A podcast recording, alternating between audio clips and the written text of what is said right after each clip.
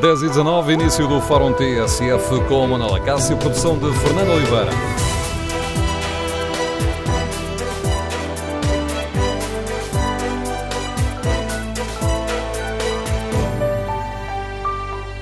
Bom dia. A tragédia de Pedrógão Grande, com as denúncias sobre as falhas do Ciresp, relançou o debate sobre a rede de comunicações de emergência e no Fórum TSF de hoje queremos ouvir a sua opinião. O Estado deve assumir o controle do Ciresp, como o Bloco de Esquerda? Ou a solução passará por exigir garantias concretas que defendam o interesse público? O número de telefone do Fórum é 808-202-173, 808-202-173. Para participar no debate online, tem à disposição a página da TSF na internet e o Facebook da TSF. Basta escrever a sua opinião dos locais, que ela aparece tanto na página como no Facebook. Em tsf.pt podem ainda responder ao inquérito. Perguntamos aos nossos ouvintes se o Estado deve assumir o controle do Ciresp. Ora, os primeiros resultados são muito claros. 93% dos ouvintes responde que sim. Queremos ouvir aqui no Fórum de Viva Voz a sua opinião. É necessário fazer mudanças? ou podemos manter tudo na mesma com um sistema que ano após ano é acusado de falhar? Tornar a rede de comunicações de emergência um serviço público pode ajudar a resolver os problemas? E o Estado? Tem defendido o interesse público? É, por exemplo, aceitável que o Estado nunca tenha penalizado o Ciresp pelas falhas ocorridas em situações de emergência? É compreensível que o Estado tenha aceitado uma cláusula do contrato que retira responsabilidades ao Ciresp em caso de cataclismos naturais, sismos, raios, explosões ou terrorismo? Número de telefone do Fórum 808 202 173. 808 202 173. Basta que ligue por este número, que se inscreva, depois ligamos para si quando for a sua vez de participar de viva voz no Fórum. Antes de irmos aos, à primeira análise e às primeiras opiniões dos ouvintes, vamos uh, recordar um som uh, recolhido pela repórter Bárbara Baldaia. Em Pedrógão Grande, a repórter Bárbara Baldaia assistiu uma conversa entre dois habitantes da aldeia de Nudeirinho, uma das mais afetadas pelas chamas, onde morreram 11 pessoas e os cidadãos se queixam de não terem tido resposta aos pedidos de socorro. Eugênio Santos e Dina Duarte apontam o dedo à ineficácia do Cires, que hoje aqui debatemos, e suspeitam que a culpa vai morrer solteira. Isto foi tudo uma desorganização muito bem organizada. Esta frase acho que diz tudo. A começar pelo sistema de, de, de, comunicações que eles têm, que custou uma fortuna, tecnologia topo de gama e chega a H não funciona.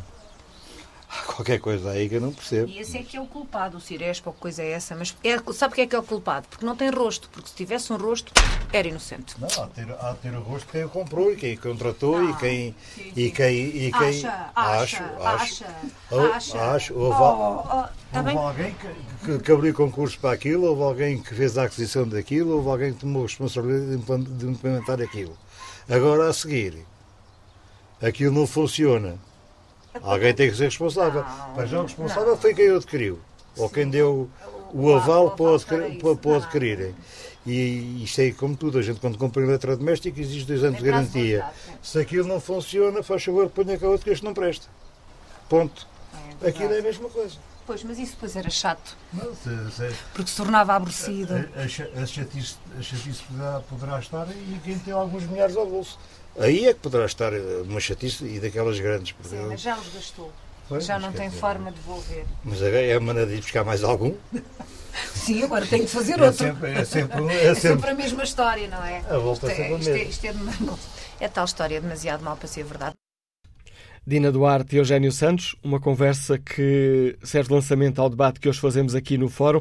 E o primeiro convidado para uma leitura e análise política deste, deste caso é o Anselmo Crespo, uh, subdiretor da TSF, editor de política da TSF. Bom dia, Anselmo. Olá, Pegando aqui numa das, uh, das fases desta conversa registada pela um, repórter Bárbara Baldaia, há coisas aqui que não se percebem.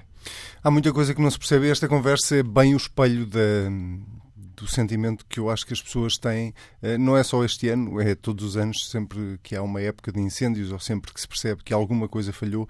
Este é bem o exemplo e bem o espelho de, do sentimento de um povo que acha que o Estado lhe falha e falha-lhe no Ciresp, falha-lhe no sistema de comunicações, falha-lhe noutras alturas na falta de meios para combater os incêndios, falha no planeamento florestal, falha em várias áreas. E a segunda, a segunda fase desse sentimento de um povo tem precisamente a ver com outra parte desta conversa, que é depois nada acontece não tem um rosto, não há um responsável, não há alguém que assuma uh, as suas responsabilidades e dê, de alguma forma, resposta a essa falha do Estado. Ora, o Ciresp, como se ouvia aqui bem, custou muito dinheiro. Uh, e quando uma empresa contrata um serviço qualquer uh, e esse serviço não funciona, das duas, uma. Ou a empresa cancela o contrato, rescinde o contrato, ou pede para ser ressarcida de alguma maneira ou resolve o problema. Ora, o Ciresp não foi implementado este ano em Portugal. O Ciresp está em funcionamento há muitos anos e há muitos anos que há relatos de falhas do Ciresp, pois o Estado não foi suficientemente forte até hoje para pura e simplesmente ou cancelar aquele contrato ou exigir de alguma forma ser ressarcido por essas falhas e muito menos foi capaz de resolver o problema ou de levar à resolução do problema. E essa é a prova evidente de que o Estado falha com os portugueses. Pedindo aqui de empréstimo uma pergunta feita há uns dias pelo diretor do público, David Inês, o que é que o Ciresp tem para que seja tão difícil mudá-lo? Tem para já um valor exorbitante que foi aquilo que foi pago. E quando eu digo exorbitante, é exorbitante para. Uh, eu vou pôr a coisa de uma forma muito pragmática. É exorbitante, Manel, para, para o dinheiro com que eu lido no dia a dia, ou para o dinheiro com que tu lidas no dia a dia, e para o dinheiro com que a maior parte dos portugueses vive no dia a dia. Entre 400 e 600 milhões de euros. Uh, bom, é verdade que eu não sei se. E ainda vamos pagar mais 200. Ainda vamos pagar mais 200. Eu, eu não sei se é caro ou barato. Eu sei que não, não funciona e, portanto, se não funciona é porque claramente caro para o resultado que produz. e, não funciona exatamente nesta situação que ouvíamos agora nesta conversa entre estes dois habitantes de Nudeirinho. Não funciona quando é suposto funcionar. Não é, é, é óbvio que eu, eu, se comprar um telemóvel e, uh, e esse telemóvel for uh, funcionar num sítio onde não há uma grande multidão, é normal. Uh, mas se eu pagar mais por um telemóvel para funcionar num sítio onde há uma grande multidão, uh, eu estou a pagar mais para ele funcionar numa situação de exceção. Ora, o Ciresp foi um, uh, comprado e foi adquirido pelo Estado para funcionar numa situação de exceção, para funcionar numa situação de incêndio, onde tudo falha, para funcionar numa situação de catástrofe, onde tudo falha, menos o Ciresp que não pode falhar dá-se o caso dele falhar e dá-se sobretudo o caso do Estado não ser capaz de garantir que ele para o ano não vai falhar. O que, é que nós agora estamos a tentar perceber o que é que falhou. Primeiro ponto, uh, quem administra a rede Ciresp diz que não houve falhas. Depois a Secretaria-Geral eh, da Administração Interna diz que houve falhas. Depois a Proteção Civil diz que houve falhas. Depois temos a PSP e a GNR a queixar-se de falhas do CIRES. Portanto, eh, logo aqui ninguém, as pessoas têm que necessariamente ficar confusas com, com a avaliação que está a ser feita. E é verdade, ela ainda não terminou, mas eu recordo que todos os anos acontece isto, todos os anos há queixas em relação ao Ciresp e, uh, e o Estado continua sem conseguir garantir que aquilo funcione. O facto de o contrato inicial ter sido assinado por António Costa, agora Primeiro-Ministro, na altura Ministro da Administração Interna, pode ser um entrave para o, para o Governo tomar uma posição firme sobre esta questão? Não pode nem deve. Uh, António Costa, como Primeiro-Ministro, e a Ministra da Administração Interna, se é que ela ainda administra alguma coisa uh, neste momento, uh, a única coisa que tem que fazer é, das duas, uma, perceber se o Ciresp falhou ou não e, se não funcionou, garantir que o Estado tem uma que o Estado tome uma atitude. Seja ela qual for, no sentido de tem que ser a melhor atitude. É cancelar, é exigir ser ressarcido, é o que for. Agora, eu, eu não posso, como cidadão, ou as pessoas não podem, como uh, eh, um, eh, contribuintes, ter a sensação que estão a pagar um sistema que não funciona e que, ainda por cima, o facto de não funcionar pode ter ajudado ou contribuído de alguma forma para terem morrido 64 pessoas. E nos últimos dias, diversas informações reveladas por jornais sobre uh, pontos deste acordo assinado pelo Estado e que eram secretos, uh, secretas ao contrato, mostram-nos que o Ciresp não é responsabilizável em caso de catástrofe e que naquelas penalizações que estão previstas, penalizações financeiras, essas penalizações nunca foram aplicadas pelo Estado. Isto faz sentido? Não faz sentido e é a prova, vamos voltar ao início da nossa conversa, esta é a prova evidente da fragilidade do Estado. É um Estado que não tem poder negocial eh, suficiente para negociar um contrato melhor e mesmo aquilo que negocia depois não consegue executar. Uh, a ser verdade isso, uh, significa que o Estado, de facto, está completamente toldado uh, por tudo o que é outros poderes que não que não do próprio Estado, que devia ser, devia sobrepor-se uh, a tudo o resto. E o Ciresp é o exemplo de que estamos a falar, mas nós quantas parcerias público-privadas é que não conhecemos em que os contratos eram absolutamente leoninos para o Estado e o Estado não tinha a menor forma de conseguir reverter esses contratos. Mas eu deixo aqui, se me permites, deixo aqui de alguma forma uma sugestão. António Costa foi tão bom a renegociar a privatização da TAP. Foi tão bom uh, negociar uma solução para os lesados do BES. Uh, e eu recordo que, quer num caso, quer noutros, isto só para dar dois exemplos, quer num caso, quer estávamos a falar de. Uh, de duas situações que pareciam ser de facto impossíveis para o Estado resolver ou, ou reverter. Eu, eu, se o António Costa tem esta capacidade negocial toda, então seguramente vai conseguir renegociar também o contrato do Ciresp uh, e uh, fazer com que, pelo menos, uh, essa renegociação dê garantias diferentes uh, aos cidadãos, que é basicamente para isso que se gastou aquele dinheiro todo. A análise do Anselmo Crespo, diretor da TSF, lança o debate no fórum, para o qual convidamos os nossos ouvintes. Ponto de partida para este debate, o facto de mais logo, na Assembleia da República, os uh, deputados terem uma proposta do Bloco de Esquerda que considera que o Estado deve assumir o controlo do Ciresp.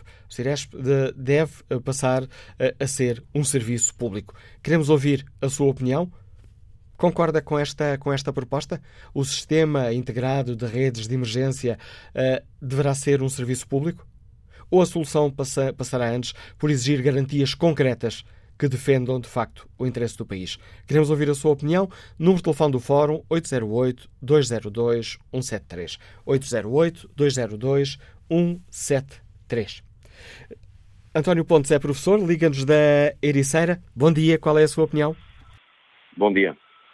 Hum, bem, na realidade, isto, apesar de haver logo à tarde a proposta na, na Assembleia, creio que alguns órgãos de comunicação social já avançaram que uh, vai ser, uh, vai ser derrotada essa proposta do, do Bloco de Esquerda. Portanto, exatamente como, como é, um, um, é um consenso isto trata-se de negócios, quer dizer, isto não é propriamente gerir o país, é um negócio. Eh, como é negócio, fez tudo isto, o aluguer dos ganadeiros, que também poderia haver uma solução mais institucional.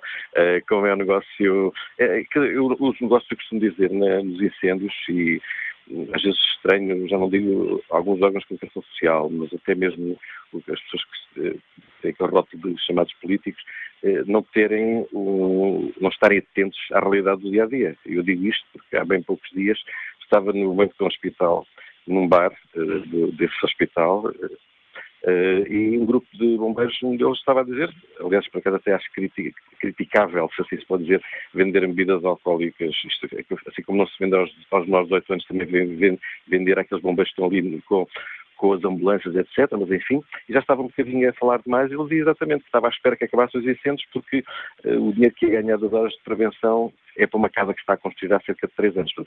São o negócio realmente está tão, está tão, está tão distribuído por, to, por todos a, os setores que envolvem os incêndios, que, aliás, que não é por acaso, que até se são muitas vezes os bombeiros incendiários que são, que são apanhados pela, pelas autoridades. Portanto, há um negócio tão grande. E este, e este como é óbvio das telecomunicações, quando nós temos toda a capacidade, eh, tínhamos inclusive dentro do Exército uma arma de telecomunicações, portanto, eh, tudo isso eh, dá, dá a entender que se podia, vamos lá, contornar a situação e não ser.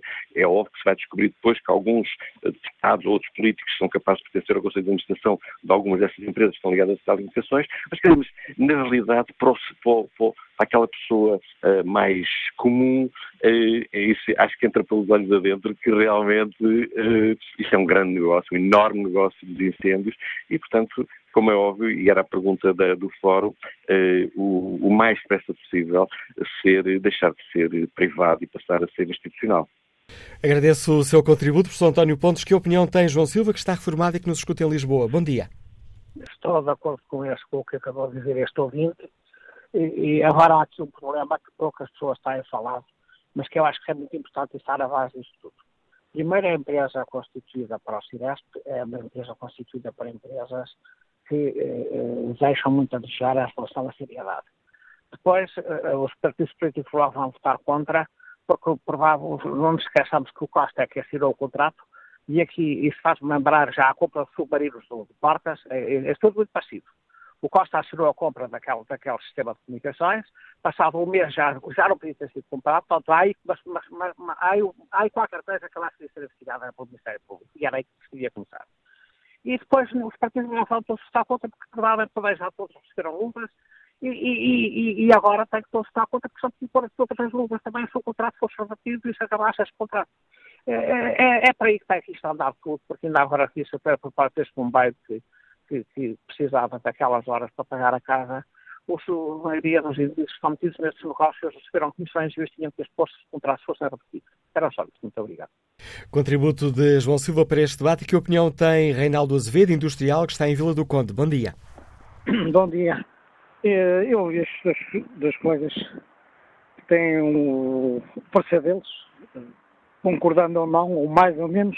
Eh, eu vou, ser, vou resumir exclusivamente só à pergunta que está em si, que acho que é uma das coisas mais importantes. Uh, o Estado não tem que ser patrão de ninguém. O Estado deve exigir que as pessoas que colhem frutos, neste caso do Cires, os, as pessoas que investiram, e que eu acho que toda a gente tem direito a, a investir, mas tem responsabilidades e as responsabilidades, quando as coisas acontecem, não devem ser escamoteadas.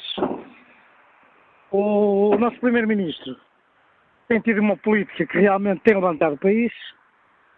Uh, não é fácil para quem está de fora ouvir e assistir àquilo que tem acontecido, que todo o governo e todos os governos que são responsáveis por aquilo que aconteceu em termos de incêndios e não vamos apenas dizer que é um político ou é uma ministra que está neste momento.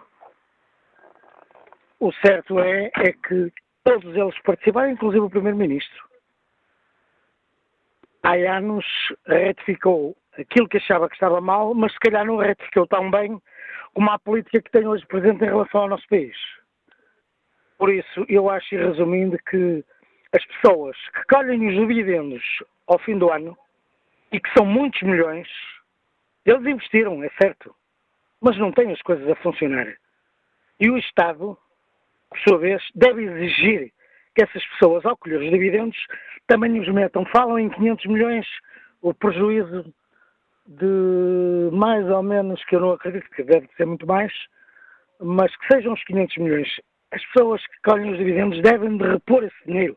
É o Estado que deve de exigir. Agora, esta política da gente pegar e entregar ao Estado. Está provado que o Estado tem empregados a mais. Tem despesas a mais. Aliás, o Estado tem tanta despesa que nem sabe onde é que tem funcionários. Infelizmente eu estou a dizer isto e com uma certa, uma certa mágoa em relação ao país que somos, porque estamos aqui num cantinho da Europa, temos tudo para oferecer aos outros, o que é cobrado por meio dos indivíduos. E, infelizmente, o, o quadro que se apresenta todos os anos é que figuras públicas, figuras que deviam estar, deviam estar no top máximo da justiça, em relação a tudo, uh, industriais, pessoas que têm as leis e podem decidir a favor ou contra as pessoas menos bem comportadas na sociedade, era importante o Estado dissesse: nós participamos, somos obrigados, somos o Estado, representamos o nosso povo, mas na hora de cobrar não olhasse a quem. Um bocado aquilo que diz o nosso Presidente da República. até à última consequência e doer a quem doer. Proposta que nos deixa Reinaldo Azevedo, nos liga de Vila do Conde. Vamos agora ao encontro do líder parlamentar do Bloco de Esquerda. Bom dia, Sr. Deputado Pedro Filipe Soares. Obrigado por ter aceitado o nosso convite para participar neste debate. Por que é que o Bloco de Esquerda quer nacionalizar o Ciresp? Bom dia. Em primeiro lugar, antes de responder à sua pergunta, deixe-me colocar uma ideia em cima da mesa para retirar algumas suspeições e até confusões deste debate. A nossa proposta não nasce de qualquer tipo de conclusão sobre o que aconteceu no incêndio de Pedrógão Grande. É separada desse uh, incêndio. Esperamos que sobre esse incêndio sejam apresentadas as conclusões dos relatórios das diversas investigações em curso uh, e não serve esta nossa tomada de posição para culpabilizar ou absolver qualquer dos participantes uh, no uh, incêndio de Pedrógão Grande. Esse é um outro dossiê. No que toca particularmente ao Ciresp e o que é o Ciresp? O Ciresp é o pilar das comunicações entre forças de segurança e forças de socorro no nosso país.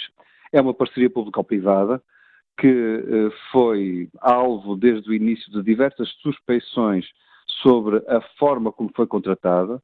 As declarações do Tribunal de Contas não são bem uma absolvição de suspeições, são mais uh, uh, a demonstração da incapacidade de provar que foi um mau negócio do que a ideia de que era um negócio possível ou a ideia de que era um bom negócio. O Tribunal de Contas rejeitou as duas ideias, disse foi apenas que não conseguia provar que não era um mau negócio.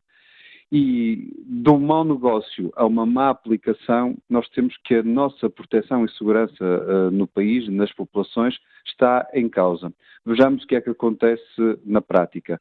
Temos diversos agentes, que desde bombeiros, forças de segurança, responsáveis da proteção civil, que dizem que o sistema Ciresp, que é a base de comunicações entre estas diversas forças no teatro de operações, sempre que há uma tragédia, sempre que há alguma catástrofe, sempre que há necessidade de mobilizar alguns destes meios de socorro ou de, de segurança, o que nós temos no concreto é que o sistema tem falhado, tem pelo menos faltado à sua obrigação de garantir comunicações nos momentos mais difíceis, quando esse era o grande pedido que lhe era exigido. E isto acontece porque poderia ser por falta de uh, tecnologia, nós temos vários uh, peritos na praça pública que dizem que esta tecnologia é a tecnologia adequada. E, mais do que isso, vemos que noutros países esta tecnologia é a tecnologia que está a ser utilizada para os mesmos tipos de sistema. E, por isso, retirando esta ideia de que há uma desadequação da tecnologia, a pergunta seguinte que se coloca é, então, o que é que está a, falar, a falhar? E, na nossa opinião, o que tem falhado é a gestão do sistema, que em vez de estar a ser orientada para a segurança e proteção das populações, está a ser orientada para o negócio privado. Essa era uma acusação que nós desde o início tínhamos feito, desde 2005, 2006, quando se materializaram os contratos e quando começou a ser gasto dinheiro público no Ciresp, que nós dissemos que a forma como o contrato estava feito, como o negócio foi feito, foi para proteger os privados e não para proteger o Estado, as populações, e a realidade que tem demonstrado é que os privados têm sido incompetentes para gerir aquilo que é estratégico para o país e do qual depende a segurança e a proteção das nossas populações. Ora, neste contexto, eh, sendo, conhecendo até o contrato do Ciresp, o que nós dizemos é que o Estado deve assumir com responsabilidade onde os privados falharam por incompetência. E por isso não podemos deixar na mão de privados incompetentes aquilo que é estratégico para a segurança e para a proteção das nossas populações. E por isso fazemos a proposta que, do nosso ponto de vista, é a única proposta sensata. É que uma matéria desta importância, com este grau estratégico para o país, seja gerida pelo Estado. Isso obriga a que o Estado seja competente onde os privados demonstraram incompetência, obriga a que assuma um papel acionista de uh, maioria, maioria, perdão, maioria no, na participação social dentro dessa empresa. Isso é possível de diversas formas. Nós não indicamos ao Governo como é que o deve fazer, apenas exigimos ao Governo que desencadeie um processo para garantir que o Estado não fica refém da incompetência dos privados e que a segurança e a proteção das populações não é uh, refém também dessa mesma incompetência. Sr. Deputado, mas tem falado na, numa, na, numa gestão pública que poderia ajudar a resolver problemas. Mas o Ciresp já tem uma gestão pública, que é a Assessoria-Geral do Ministério da Administração Interna, que é responsável pela gestão do Ciresp. Não, o, Ciresp tem uma tutela pública. A gestão do Ciresp é feita pelo consórcio e por a forma como ele depois está estruturado no terreno. A tutela pública, que é o acompanhamento da, no concreto da sua aplicação, é feito pela Secretaria-Geral do MAI, como referiu. Mas a aplicação no concreto, a forma como as antenas são distribuídas, a gestão de todo o sistema, a escolha até de material, muitas dessas escolhas, que são as escolhas primordiais nesta, neste contexto, são feitas pelo consórcio, que foi o consórcio vencedor uh, do Ciresp, que tem a tutela da aplicação do sistema e que também teve a tutela do financiamento do sistema. E é isso que nós consideramos que está errado. O Estado uh, tem que ser mais exigente. Esse é um problema que temos também que resolver e nós não escamoteamos qualquer uh, falta de exigência que o Estado tenha tido ao longo destes anos. Nós consideramos que o Estado pode fazer melhor, mas consideramos que só tem capacidade para verdadeiramente fazer melhor se estiver numa posição de decisão que agora não tem. E por isso retirar aos privados a primazia de poder gerir o sistema uh, em proveito uh, próprio. Está a dizer-nos forma... que ainda hoje o Estado é refém de interesses privados?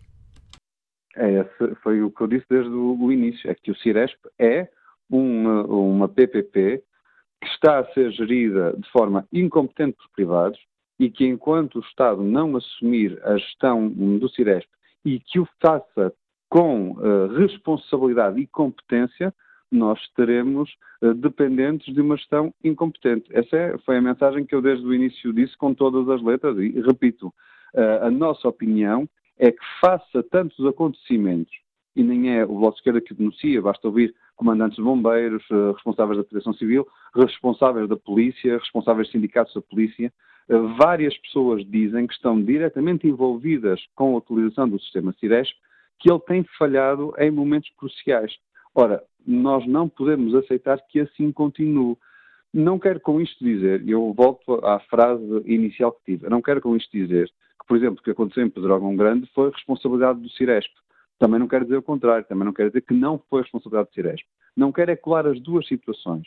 Mas antes do que aconteceu em Pedrógão Grande, já as críticas de responsáveis importantes no setor da proteção da segurança das populações nos deveriam ter colocado a todos de sobreaviso para garantir que nós não estamos dependentes em questões fundamentais, estratégicas para o país, eh, de momentos eh, extremamente tensos e de eh, resposta urgente às populações, de, e de, formas intermitentes de funcionamento do Ciresp ou de falhas do Ciresp. Sr. Deputado, aqui... creio Peço que é o ponto essencial daquilo que, que nós queríamos uh, defender.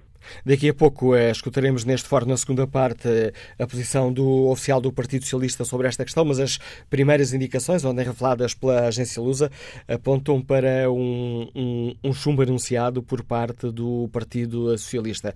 Esta, esta possibilidade deixa-o preocupado? Deixa-me, porque uh, significa que do lado do Partido Socialista, do lado do PSD também, uh, segundo o que é público, o que poderá estar em cima da mesa é que o Bloco Central se une para garantir que o negócio não é colocado em causa, mas falha na garantia de uma segurança às populações inequívoca e, e capaz. E por isso, quando nós falhamos no que é essencial porque eh, estamos eh, debaixo da alçada do que é eh, o interesse económico, estamos a falhar à exigência de governação e à exigência de transparência, não é bem transparência, de garantia de que as condições do que é público, das, das escolhas públicas, é feita com o, o norte correto. E aqui creio que esse é um dos casos. Esperemos que até à tarde, nós teremos até cerca das 5 da tarde, para poder fazer o debate, que eh, haja verdadeiramente uma posição de debate em que as, as opiniões sejam contrapostas e que haja capacidade de diálogo, de ouvir os argumentos de cada uma das partes, isso seria importante, e que não se coloquem em posições dogmáticas como nós já conhecemos. Nós já sabemos que o Partido Socialista está de acordo com o Ciresp enquanto PPP. Foi, foi um dos governos do PS quem assinou os contratos. Sabemos também que o PSD está de acordo com o modelo PPP para o Ciresp. Foi um dos governos que desencadeou uh, este processo. Sabemos que o Bloco Central é o pai da parceria público-privada Ciresp. Agora, o que nós esperávamos também é que tantos anos depois, tantos alertas depois, esta posição dogmática uh, de PS e PST pudesse ter uma evolução num sentido positivo. Nós aguardamos com esperança que isso possa acontecer até às 5 da tarde, que é o momento em que votaremos a nossa proposta, e, e no debate, e depois de um debate, onde nós apresentaremos os argumentos que são nossos, porque vão ser expostos por nós, mas que uh, advém de uma experiência concreta de quem no terreno uh, declara que o Ciresp não está à altura das suas responsabilidades. Ora, se não está à altura das suas responsabilidades, então nós devemos fazer alguma coisa para que não continue tudo na mesma. E este aqui é o repto que nós deixamos. O facto de o contrato inicial do Ciresp ter sido assinado por António Costa uh, receia que isso possa funcionar como um entrave para, para o Governo e para o PS nesta questão? Como diz o povo, para melhor muda-se sempre. E, uh, e, o que nós esperávamos era que não existisse uma uh, posição dos diversos partidos e do Governo reféns de atos do passado. essa assinatura que referiu foi de 2005, 2006 uh, por isso há 10 anos atrás. Se nós uh, não aprendemos com a evolução dos tempos, com aquilo que a realidade nos demonstra e com os alertas que no terreno vão sendo feitas para as incapacidades e insuficiências da gestão do Ciresp, então nós uh, estamos a ser incapazes de aprender com a realidade. E isso é um dos principais problemas em qualquer governação e nos responsáveis políticos. E por isso é que nós esperamos que haja aqui a capacidade de ouvir para lá das posições de princípio, de eh, escutar uh, as denúncias concretas de quem está no terreno, sente uh, as dificuldades de lidar com o Ciresp e, e, a exigência de uma população que não quer que a sua segurança e a sua proteção esteja dependente de interesses privados. Agradeço ao uh, líder parlamentar do Bloco de Esquerda, Pedro Filipe Soares, a participação no Fórum TSF, explicando aos uh, nossos ouvintes a proposta do uh, Bloco e reagindo já aqui a esta um, à indicação de que esta é uma proposta que tem o chumbo anunciado. Vamos agora um, escutar a opinião de Paulo Maximino, é assistente operacional, liga-nos de Alijó. Bom dia. Bom dia. Uh, relativamente à opinião do funcionamento do Ciresp, há muito interesse em jogo e não devemos propriamente, eh, ou seja, quando o sistema funciona por cabos de fibra óptica, por postes, conforme os nossos telemóveis falham, a rede de falha facilmente. Devemos sim passar o Ciresp para o domínio público para que possamos melhorar todo o sistema. Aliás, como há falhas a nível da segurança, há falhas a nível dos fogos, há falhas a nível de tudo. E, e falo no caso de Pedrógão Grande. Como é que uma pessoa de Setúbal, penso eu, vai dirigir as operações no terreno. Isso não pode acontecer. Tem que ser pessoas que conhecem o terreno, que são essas as pessoas indicadas para que o sistema funcione perfeitamente. Se eu não conheço o terreno, e podendo eu pertencer à proteção civil, como é que eu posso dirigir um combate em Pedrógão Grande? Não posso. O sistema deve ser mudado também a partir da base. E não podemos, neste caso, eh, eu, pelo menos é o que eu penso, não podemos uh, porque estamos a pôr em risco as pessoas quando nós não conhecemos as condições do terreno. Obrigado eh, pela sua participação, Paulo Maximino. Vamos agora ao encontro de António Coelho, engenheiro eletrotécnico, está em viagem. Bom dia. Muito bom dia, uh, estão-me a ouvir? Em más condições, já percebi que vai a conduzir com o sistema de alta voz, não estamos a ouvir muito bem. E, agora, conseguem ouvir melhor? Está igual. Vou-lhe propor uma coisa, António Coelho. Vou, vou por pouco desligamos esta chamada e daqui a pouco voltemos a entrar em contato consigo para ver se o conseguimos uh, escutar em melhores uh, condições. Na, ainda na primeira, mas talvez na segunda parte do fórum, voltamos a ligar uh, para si. Passo para já a palavra a João Ferreira, que é rádio amador e que nos escuta em Barcelos. Bom dia. Muito bom dia. Ora bem, como rádio amador que sou, não é coisa que nós já não soubéssemos que ia acontecer um dia todos os rádios amadores desde 2002 que dizem que o Ciresp não funciona. Eu só vos vou perguntar uma coisa. Os rádios amadores têm cerca de 15 ou 16 antenas espalhadas pelo país fora, antenas repetidoras para rádio amador, para uso particular de rádio amadores. Essas antenas estão postas em sítios altos, em sítios estratégicos. Nenhuma antena dessas até hoje ardeu. E já estão lá muitos e muitos anos. Por que razão é que ardem as antenas do Ciresp? Há uma falta de competência das pessoas que as colocam? Uh, cabo óptico telemóveis. É uma mistura explosiva que funciona. Eu tenho um colega, oito dias antes do, deste, deste desastre enorme que morreram estas 60 pessoas, tenho um colega que trabalha na Proteção Civil, quem conversa com ele no Facebook, eu dizia-lhe que continuam a brincar as soldadinhos de chumbo por causa das festas de Lisboa. Porque ele apresentava uma fotografia da rolota da Proteção Civil, toda a gente fardada, mais uma tenda muito bonita, depois garridas, pousadas no Terreiro do Passo, e estamos prontos para a festa de Lisboa. Eu dizia-lhe por baixo, enquanto andas a brincar aos soldadinhos de chumbo, corre tudo muito bem. No dia que isto seja a sério, quando deitar mesmo para quebrar, eu quero ver como é que vai ser. Não esperei oito dias. Ao fim de oito dias deu o que se deu. Todo o rádio amador tem a nítida consciência em que o Ciresp não funciona desde o princípio.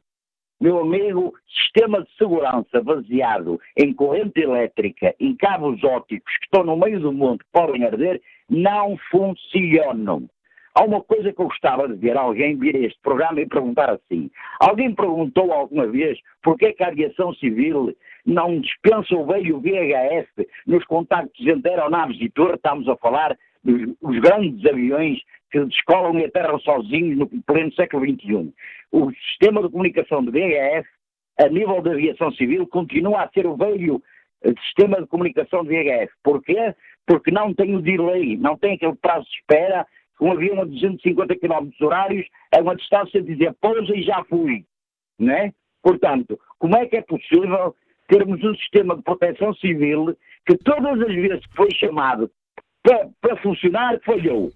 Isso não é um sistema de proteção de coisa nenhuma. Isso é sistema de alguém que está a ganhar muito dinheiro no meio disto tudo, que não quer deitar um caminhão de rádio. Olha, eu vou dizer uma coisa, com 600 milhões de euros eu dava um rádio que era português e dispensava toda a gente da proteção civil.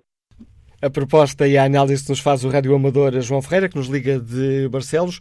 Quase a terminar a primeira parte do Fórum TSF. Uh, olho aqui o inquérito, perguntamos se o Estado deve assumir o controle do Ciresp. 93% dos ouvintes responde que sim. Retomamos o debate a seguir às 11. Tudo o que se passa, passa na TSF. 11 da manhã, 9 minutos, Fórum TSF, segunda parte, edição de Manuela Cássio, produção de Fernanda Oliveira.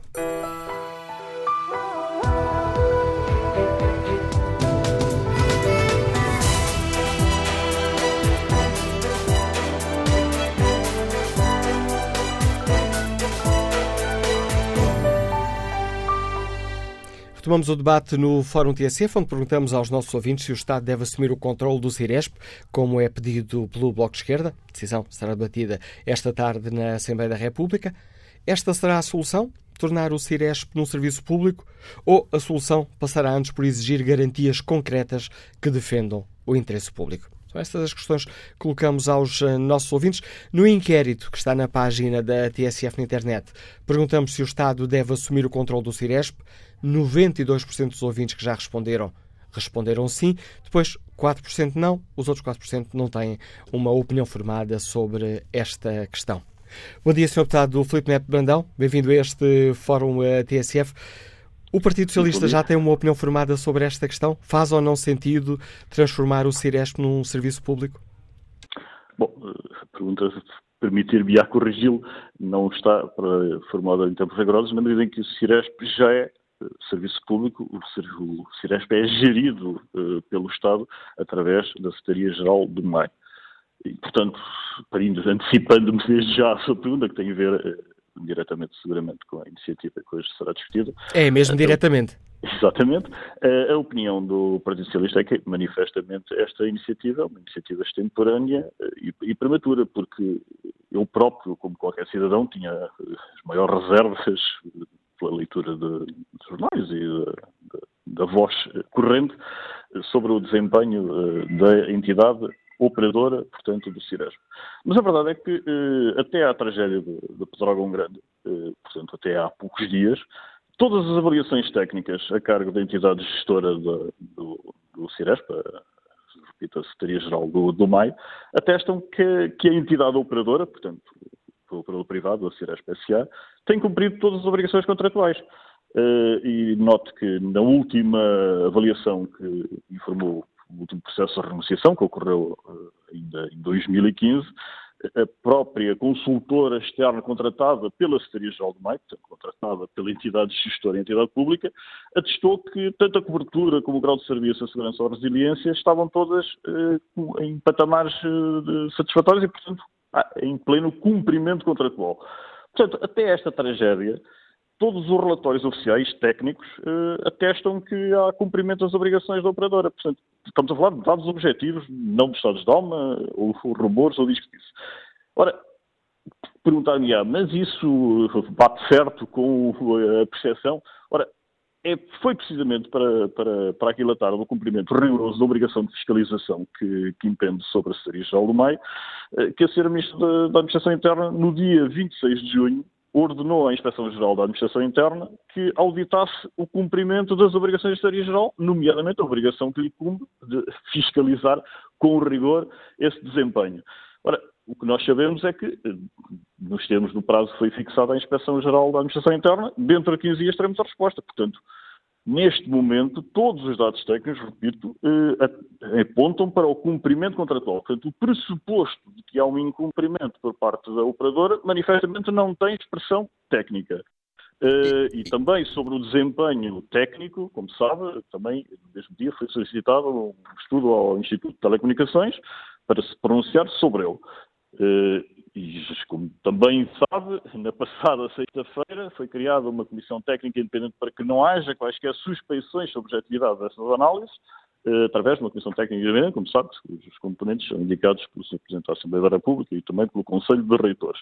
Portanto, eu nem, nem falo, no que diz respeito a esta iniciativa, sobre as consequências financeiras da, da denúncia, falo sobre os seus pressupostos. Quer dizer, uh, é contrária a todos os relatórios técnicos hoje, até hoje disponíveis e relativamente uh, aos acontecimentos que eventualmente podem pôr em causa uh, o rigor dessas avaliações, a verdade é que as, uh, a entidade, hoje, para ser rigoroso, as entidades que se pronunciarão estão em prazo para nos darem uma resposta técnica independente e objetiva. Portanto, Ainda gostava de voltar a questioná-lo sobre a questão do cumprimento, mas antes, e para talharmos já aqui a caminho, portanto, a decisão uh, de voto do PS está, está definida, irá votar contra esta proposta. Iremos votar contra na medida em que ela não recomenda uma pronúncia, ela recomenda já uma conclusão que terá que ser retirada, obviamente, das respostas que ainda não, eh, ainda não temos. E repito, todos os estudos técnicos, e, e, e, como compreenderá, e não poderia ser de outra forma, as decisões políticas alicerçam-se em, uh, em, não podem deixar de ser de outra forma, em uh, avaliações técnicas rigorosas, dizia eu que todas essas avaliações até hoje feitas, e repito, todas até à tragédia de Pedrógão, vão no sentido do cumprimento integral das obrigações da entidade operadora, e isto é feito através da entidade gestora, portanto, a Secretaria-Geral do Mais, estamos a falar. É, são essas duas entidades que, que, estamos a falar. E, portanto, relativamente à, à, possibilidade disso não corresponder à realidade, apesar repito, por isso é que há uma intervenção da Inspeção-Geral da Administração Interna, se não, se não tem sido cumprido com zelo essa obrigação de fiscalização. Mas, portanto, essa resposta virá, e é concebido, quer dizer, o prazo concedido foi 30 dias a partir do dia 26 de junho, portanto, estamos a dias de ter essa resposta.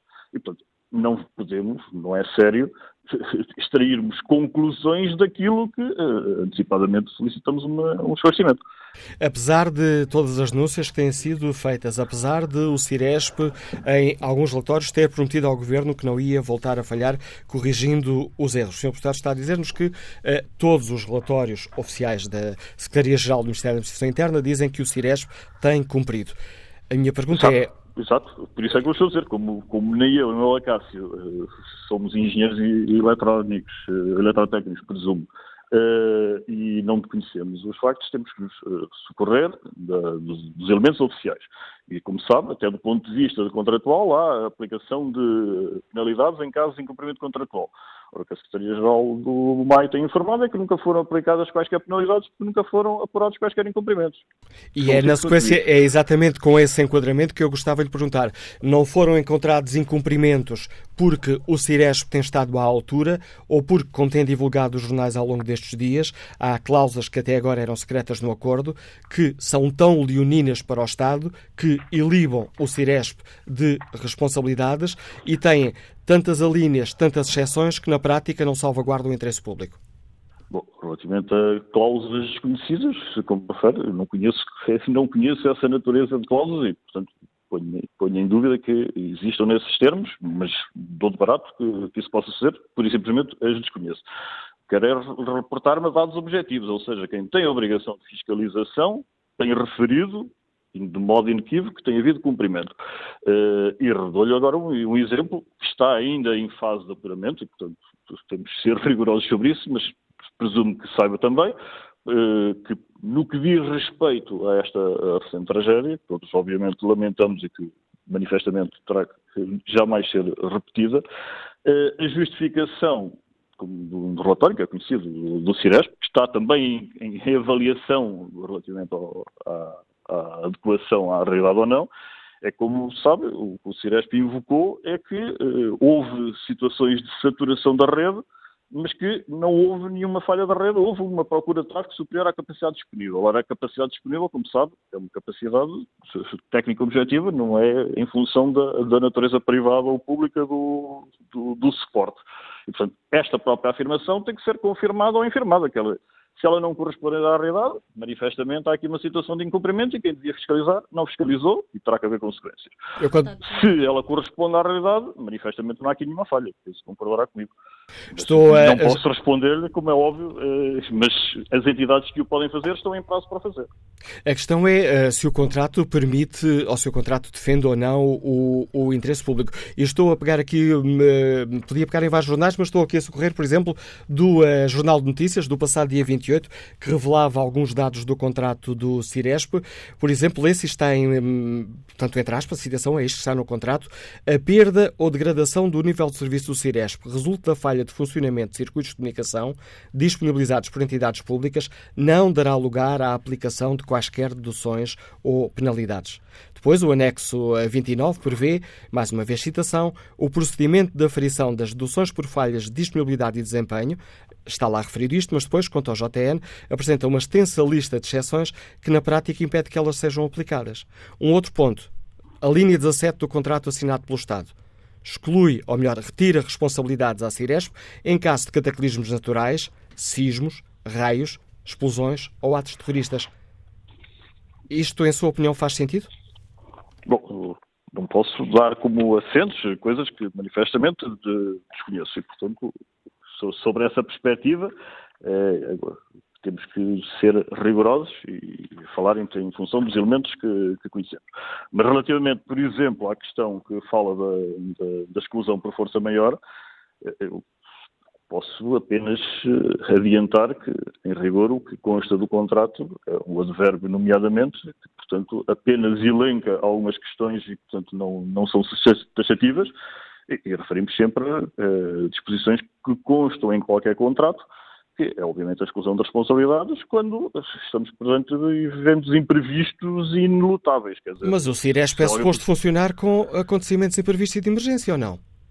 É, é evidente que é, mas desculpe. Se for ler o contrato, e essa, tive essa, essa, essa, também essa estupefacção quando essa questão foi, foi verificada, a irresponsabilidade só decorre se não houver cumprimento de uma outra coisa, que é a garantia da manutenção de redundâncias, ou seja, a possibilidade de uh, cobertura em, em situações indisponíveis. Como é óbvio, se alguém tem que disponibilizar uma torre, uh, por hipótese, a usar os, os, os, casos que estão previstos no contrato, uh, e ela for dinamitada por terceiros, como é óbvio, não pode ser responsabilizado quem tem a torre pela, pelo facto de ela ter deixado de estar a operar, o que me parece manifesto. E penso que concordará comigo.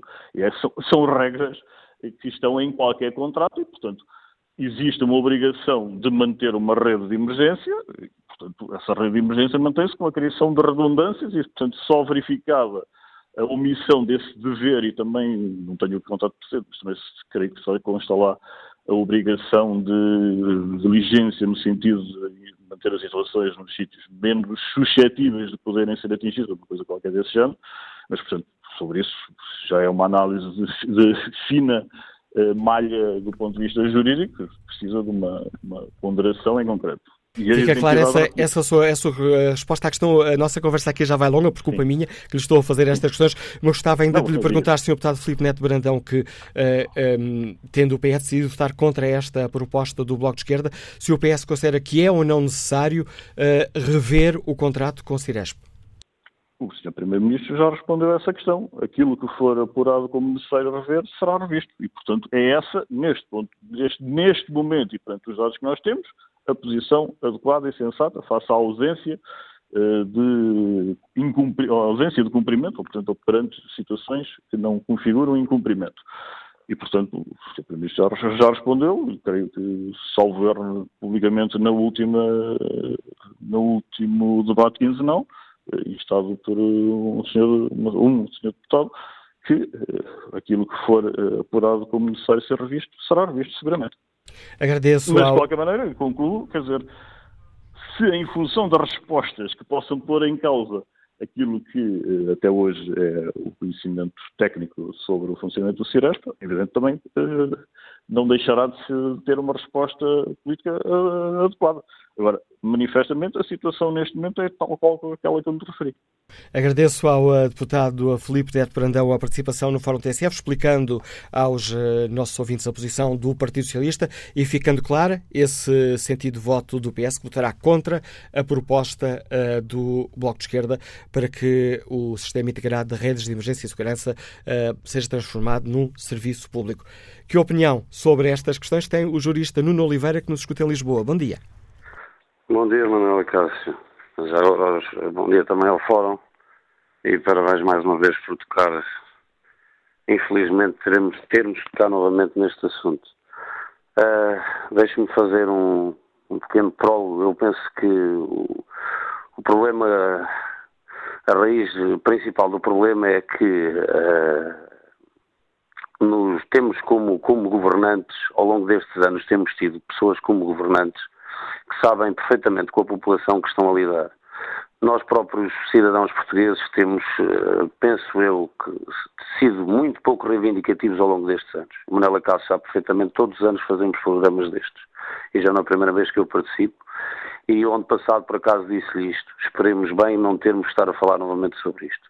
Relativamente ao que disse, e pegando nas palavras do seu colega eh, Anselmo Crespo, se não me engano, Exatamente, sou diretor da TSF logo na abertura. Exatamente, falou no, na abertura do programa. Uh, o problema que está aqui não é se o Ciresp é público ou é privado. O problema que está aqui é algo que, uh, primeiro, a, a, formulação do contrato destas parcerias público-privadas quando é feito, e sabemos que já estas polémicas não vêm só do Ciresp, vêm de várias parcerias público-privadas que o Estado e os governos sucessivos têm feito ao longo dos anos. Dão poucas garantias, dão pouco poder ao, ao, ao, Estado e ao Governo que esteja no poder na altura.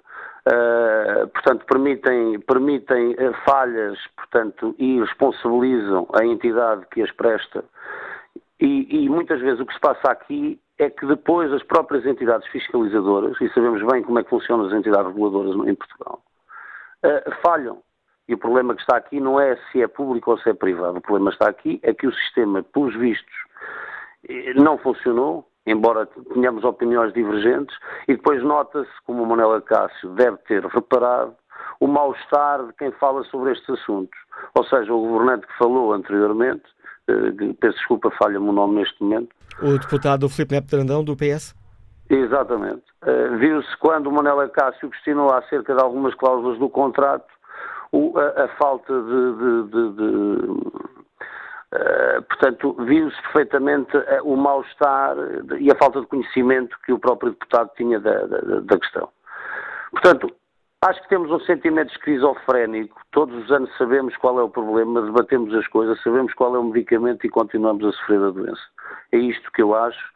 Uh, Fiscalize-se, façam-se parcerias público-privadas como deve ser, com garantias, que, que, que, possam responsabilizar quem presta o, o, serviço que está em causa, neste caso o Ciresp. É um serviço que tem que funcionar em situações de emergência, em situações de calamidade. Foi, custou 500 milhões de euros, portanto é quase 4% de tudo aquilo que nós produzimos num ano. Vamos ser mais exigentes. Muito obrigado, Manela Cássio. Bom dia. Obrigado pela sua participação. Pedido de exigência do jurista Nuno Oliveira. Seguimos até Ilhavo para escutar a opinião de Manuel Mamed, que está reformado. Bom dia. Ah, bom dia, Sr. Manuel Acácio. Bom dia a todos que estão a ouvir. A questão é a seguinte: eu sou oficial da Marinha Mercante Reformado, fui comandante eh, na Marinha de Pesca, na Frota Longínqua, no Largo, andei na, na Noruega, Terra Nova, Islândia, eh, Argentina, Chile, por esses lados todos. E sei muito bem que são comunicações. Durante 42 anos fui utente de, de comunicações todos os dias.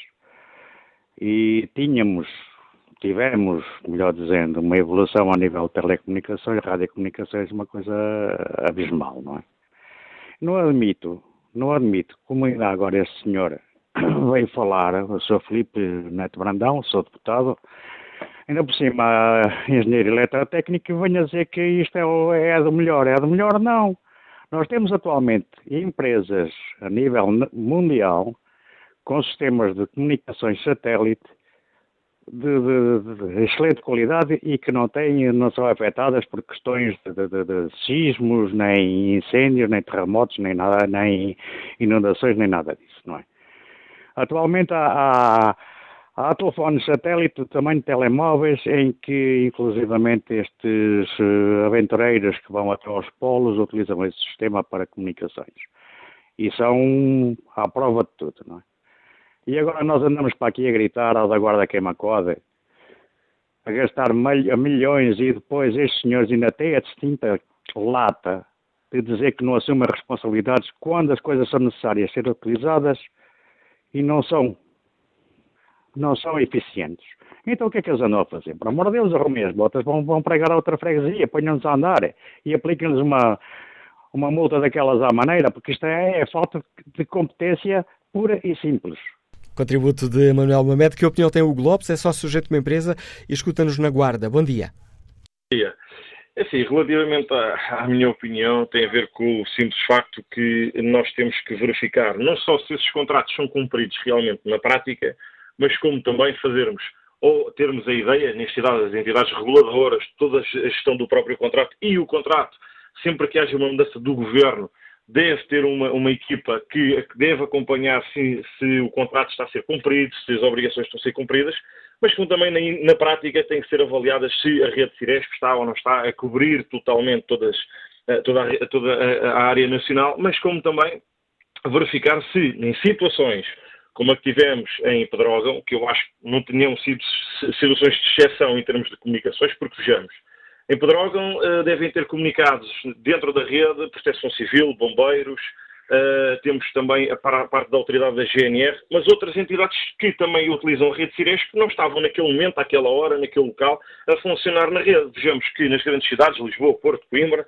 onde existe sapadores, onde existe... Hum, PSP, onde existem outras entidades, o próprio INEM, que também esteve em Pedrógão, e também é o utilizador da rede Ciresp, todas essas entidades da, da, da rede Ciresp uh, são utilizadores dessa rede, sobrecarregam sempre o sistema. Vejamos o seguinte, será que os milhões investidos, porque um equipamento Ciresp saiu muito caro em termos de investimento, chegar, o, o rádio chegar até aos corpos de bombeiros, por exemplo, foi uma operação muito complexa. Nós tivemos alturas em que existia, se calhar, dois ou três rádios ou meia dúzia de rádios para funcionar em teatros de operações, em que tivemos ali uns anos em que deixámos de utilizar ou estávamos a deixar de utilizar a rede operacional, uh, que era a a antiga, a, antiga rede que utilizava, e hoje em dia também utilizávamos os mesmos teatros de operações, mas que utilizávamos o Ciresp. O que acontece é que, como em outras situações, não estão a ser salvaguardados os interesses públicos. Interesses públicos que são, sim senhor, o dinheiro, os milhares, foram, os milhões foram investidos numa rede que iria servir a emergência em Portugal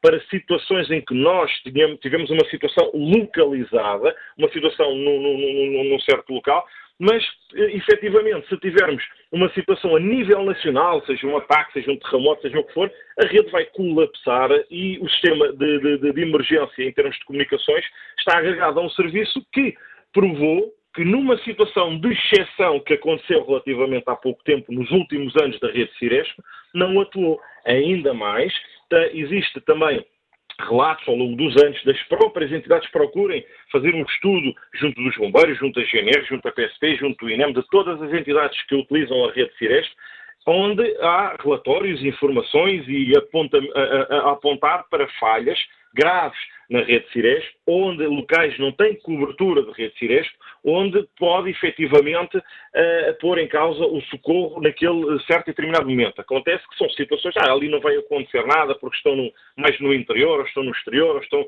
mas o que acontece é que aconteceu.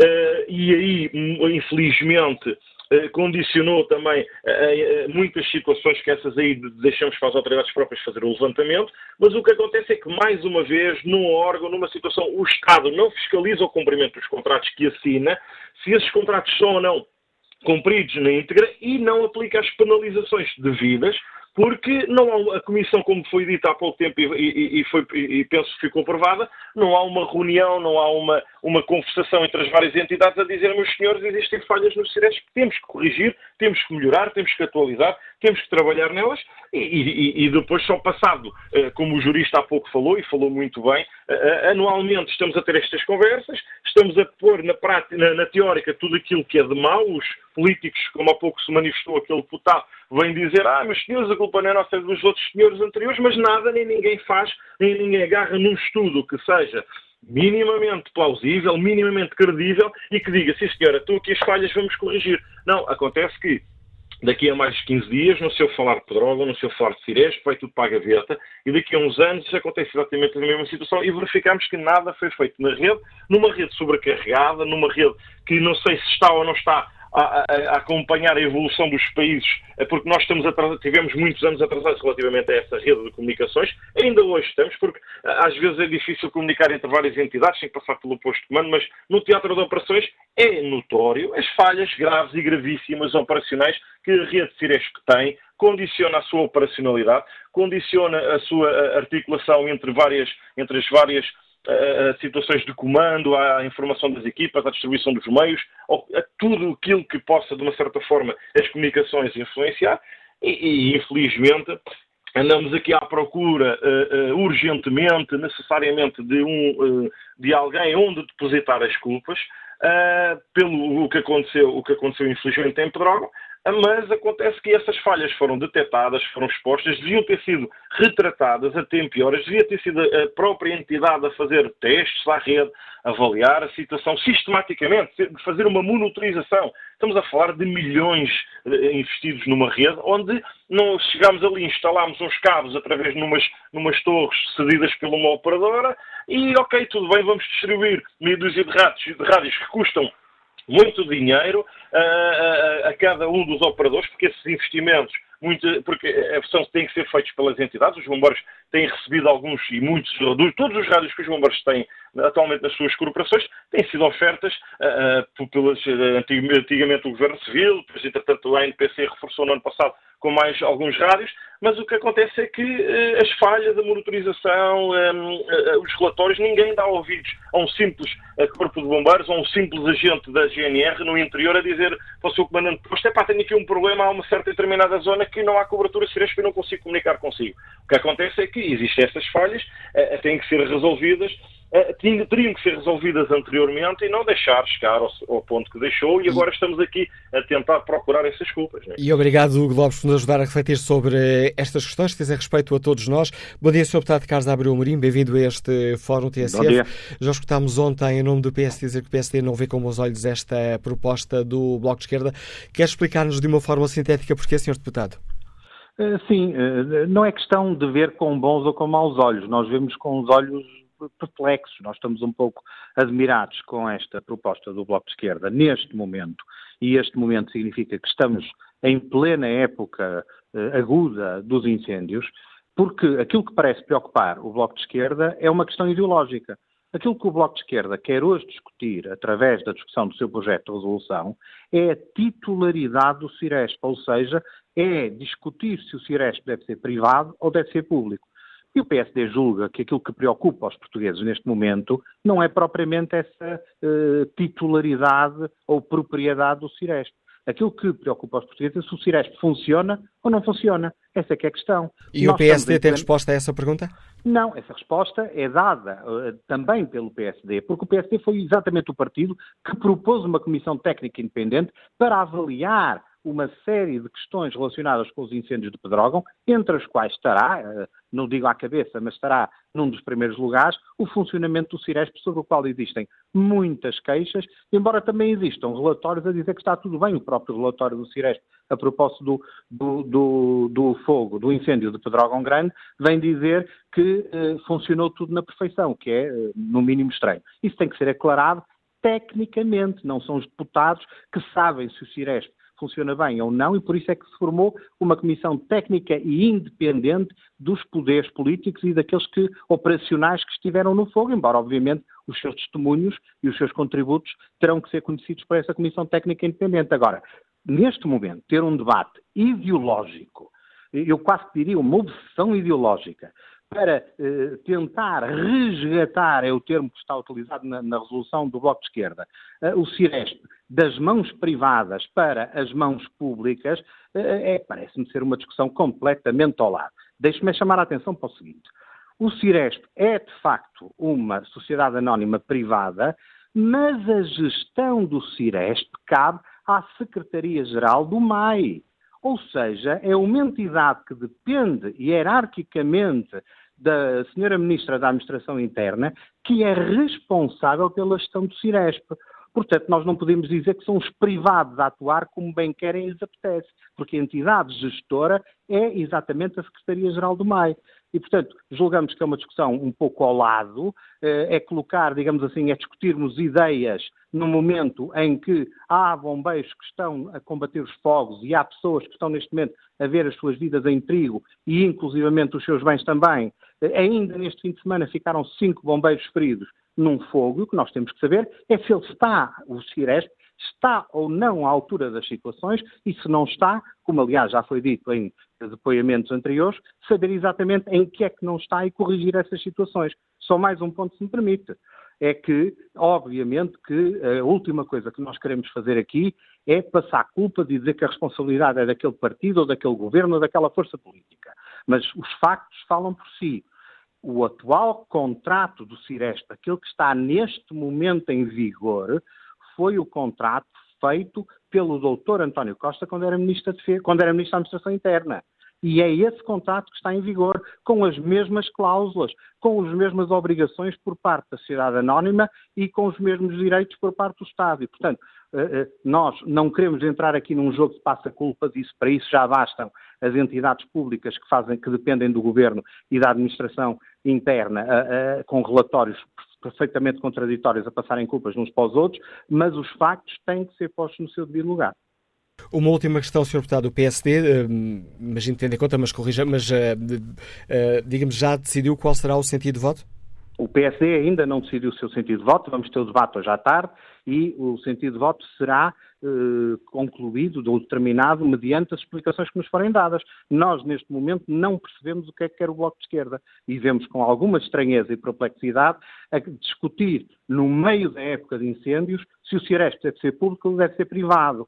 É? Há um exemplo histórico que muitas, muitas pessoas conhecem, que é quando Constantinopla estava, em 1453, a ser uh, assaltada e prestes a ser tomada pelos turcos, o grande debate que assolava a cidade era saber se os anjos eram homens ou mulheres, se era masculino ou feminino. Ficou conhecido pelo debate do sexo dos anjos. Isto não é propriamente um debate do sexo dos anjos, mas com toda a franqueza quando há bombeiros a arriscar as suas vidas, quando há pessoas que querem saber se o Estado está ou não tem um sistema operacional capaz de proteger as suas vidas e os seus bens. Nós estamos a discutir se o Cirex deve ser privado ou público, parece-me um bocadinho uma analogia com a discussão do sexo dos anjos.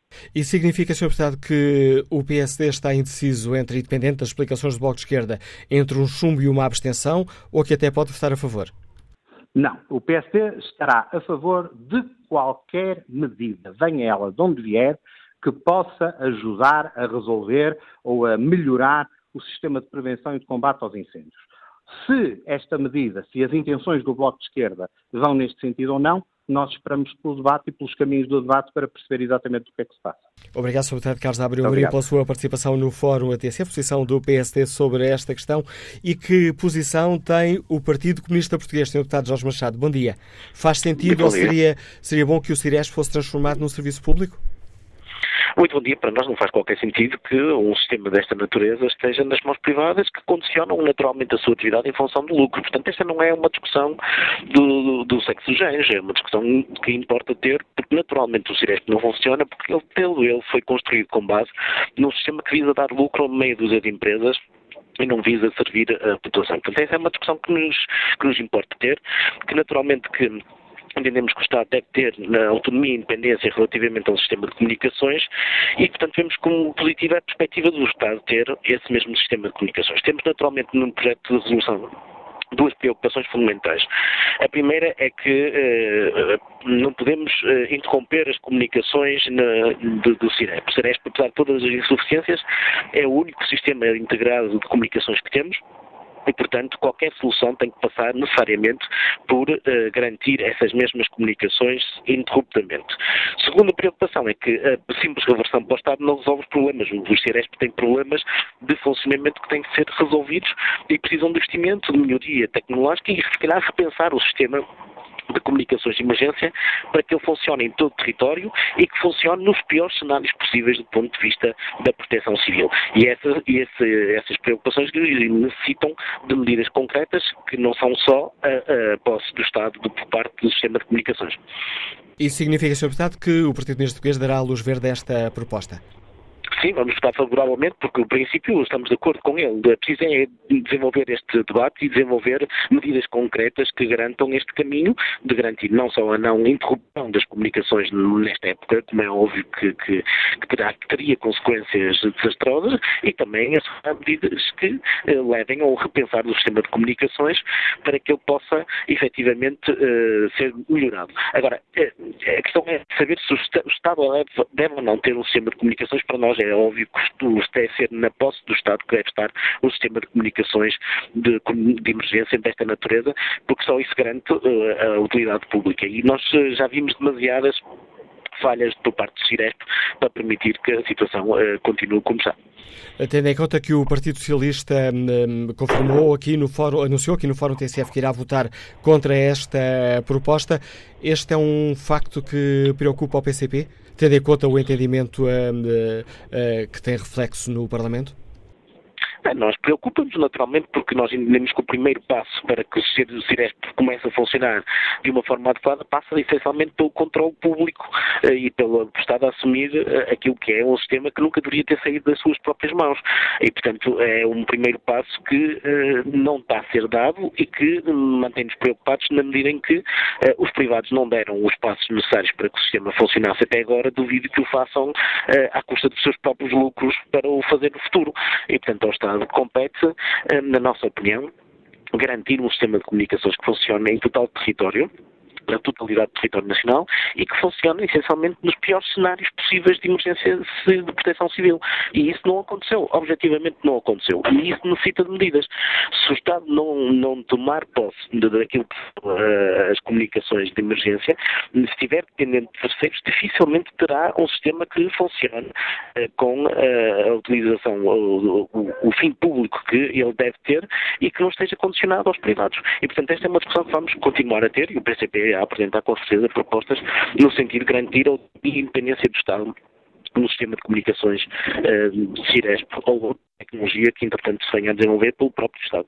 Eu recordo até que, eh, recordo até só a título de nota, que nós temos experiências nos Açores, temos experiências dos bombeiros e das Forças Armadas de sistemas de comunicações uh, que são alternativos ao Ciresp e que uh, funcionaram como redundâncias e como sistemas integrados de resposta em situações de emergência. E, portanto, há hoje soluções tecnológicas que têm que ser exploradas por parte do Estado para desenvolver um sistema de comunicações que responda às diferentes forças e serviços de segurança e aos agentes de proteção civil. Obrigado, Sr. Deputado Jorge Machado, pela participação neste fórum TSF, a posição do Partido Comunista Português, que irá votar a favor desta proposta do Bloco de Esquerda para que o CIRESP seja um, transformado num serviço público. Peço um pouco mais uh, de paciência ao médico Diogo de Cabrita que nos escuta em Coimbra. Já vamos daqui a pouco escutar a sua opinião. Para já, é possível ir ao encontro parlamentar do CDS-PP. Sr. Deputado Nuno Magalhães, bom dia, bem-vindo a este debate. Obrigado. O CDS já decidiu como irá votar esta proposta do Bloco para nacionalizar o Ciresp? O CDS, a seu tempo, decidirá no tempo de votação. Terei naturalmente ainda que falar com o deputado Telmo Correia, com uma destas matérias, que é presidente do partido. Agora, o que nos parece relevante dizer é muito simples. Em em primeiro lugar, é importante que exista um sistema integrado em rede que una, do ponto de vista de comunicações, todas as forças de serviço de segurança, seja ele designado por Ciresp ou tenha qualquer outra designação. Que esse sistema funcione, que funcione em todo o território nacional, que funcione em casos extremos, em casos de absoluta emergência. É para isso que existe. E que quando não funciona ou funciona mal, haja consequências, haja penalizações, haja ação. Se tem que ser 100% público ou 100% privado, eu diria que essa questão é menor face àquilo que acabei de dizer que é relevante. É que haja um sistema integrado em rede, que funcione em casos extremos, que funcione bem, que funcione sempre e que una todas as forças de serviço de segurança em casos de emergência. Neste caso concreto, nós temos que ter em atenção que a defesa do interesse público passa também por perceber o que é que aconteceu. E se, essa, e se essas consequências que aconteceram e se essas falhas são imputáveis a quem e quem se pode responsabilizar e de que forma pode responsabilizar e acionar cláusulas. Porque denunciar, como propõe o Bloco, denunciar um contrato, eu não sei, não conheço o tipo de consequências terá também para o interesse público, no sentido em que terá consequências ou não, gravosas ou não, para todos nós, para os contribuintes.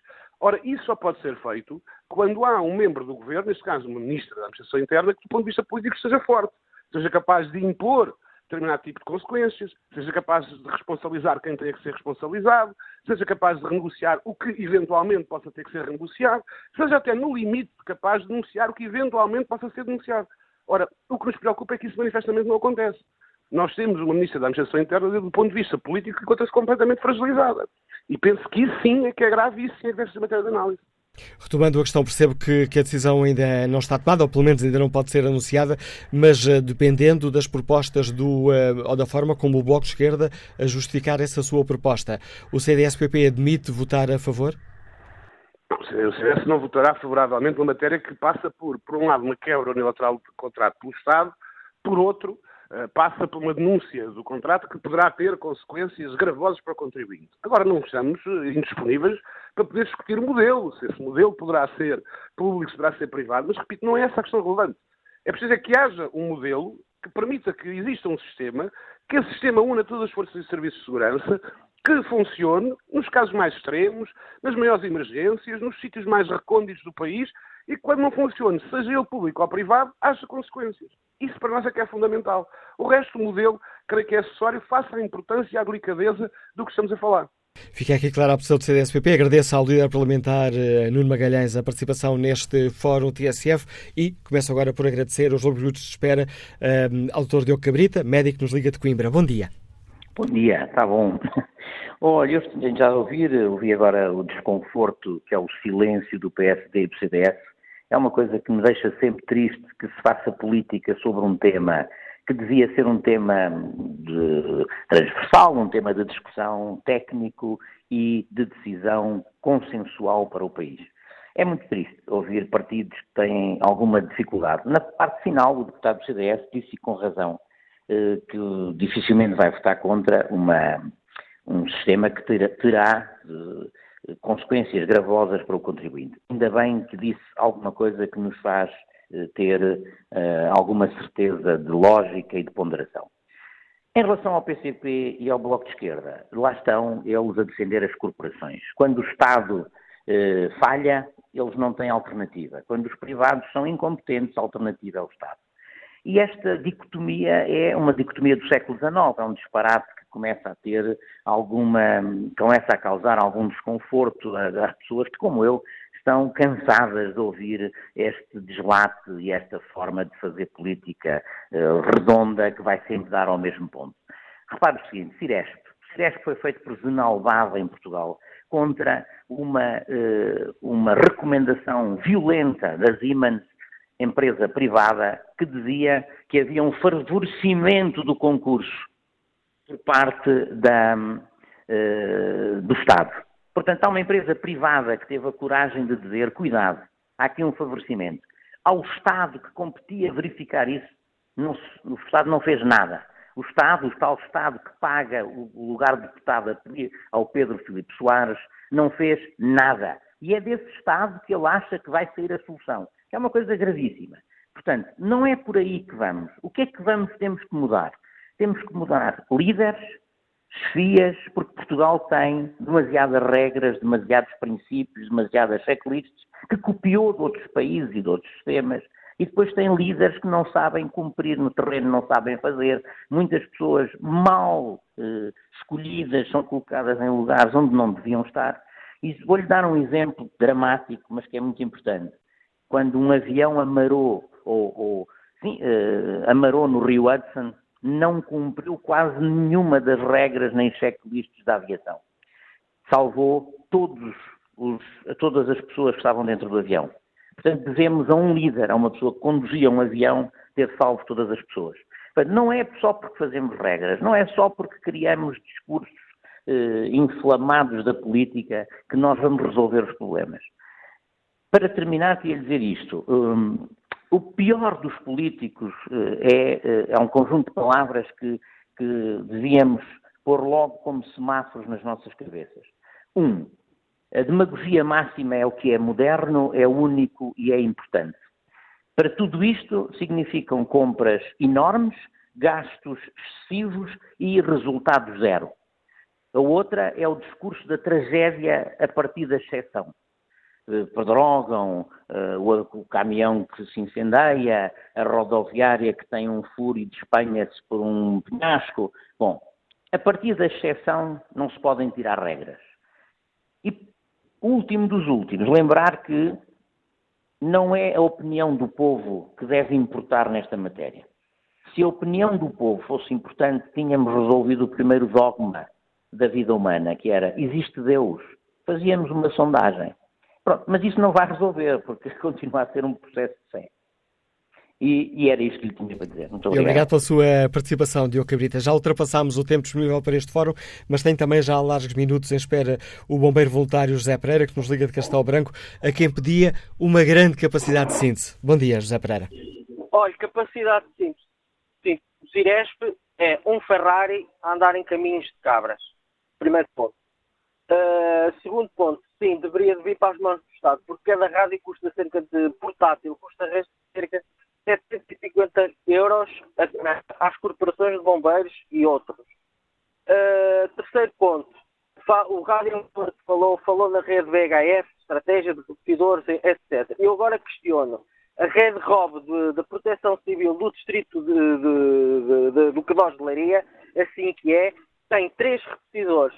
Eu agora pergunto, será que esses três repetidores teriam a capacidade de funcionar com cerca de mil operacionais? a, atuar num, num, num, raio de montanhoso de cerca de, de, de, de 60 uh, quilómetros, salvo que foi o, que o fogo uh, tomou. Não, não tinha. Uh, a rede Cirespa, como disse, é um, é um farrar andar em caminhos de cabras. O Cirespa permite-me fazer uma chamada de, ou uma comunicação entre Chave e Real de Santo António sem ruídos, perfeitamente nítido, voz cristalina, etc. A rede ROB, ou, ou VHF, ou estratégia, ou o que querem chamar, não permite isso. Eh, eu continuo a dizer, e é o que, eu, tenho dito, já fui rádio amador também, hoje não sou, porque aquilo é um, é um saco de gatos. Ponto.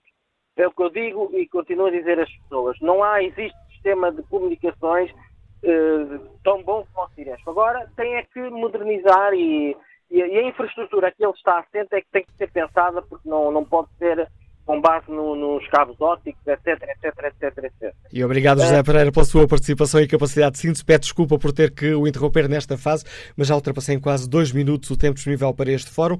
Vou aqui espreitar rapidamente o inquérito que fazemos aos nossos ouvintes. Perguntamos se o Estado deve assumir o uh, controle do Ciresp, como uh, propõe o Bloco de Esquerda, e hoje será votado no Parlamento. 91% dos ouvintes considera que sim.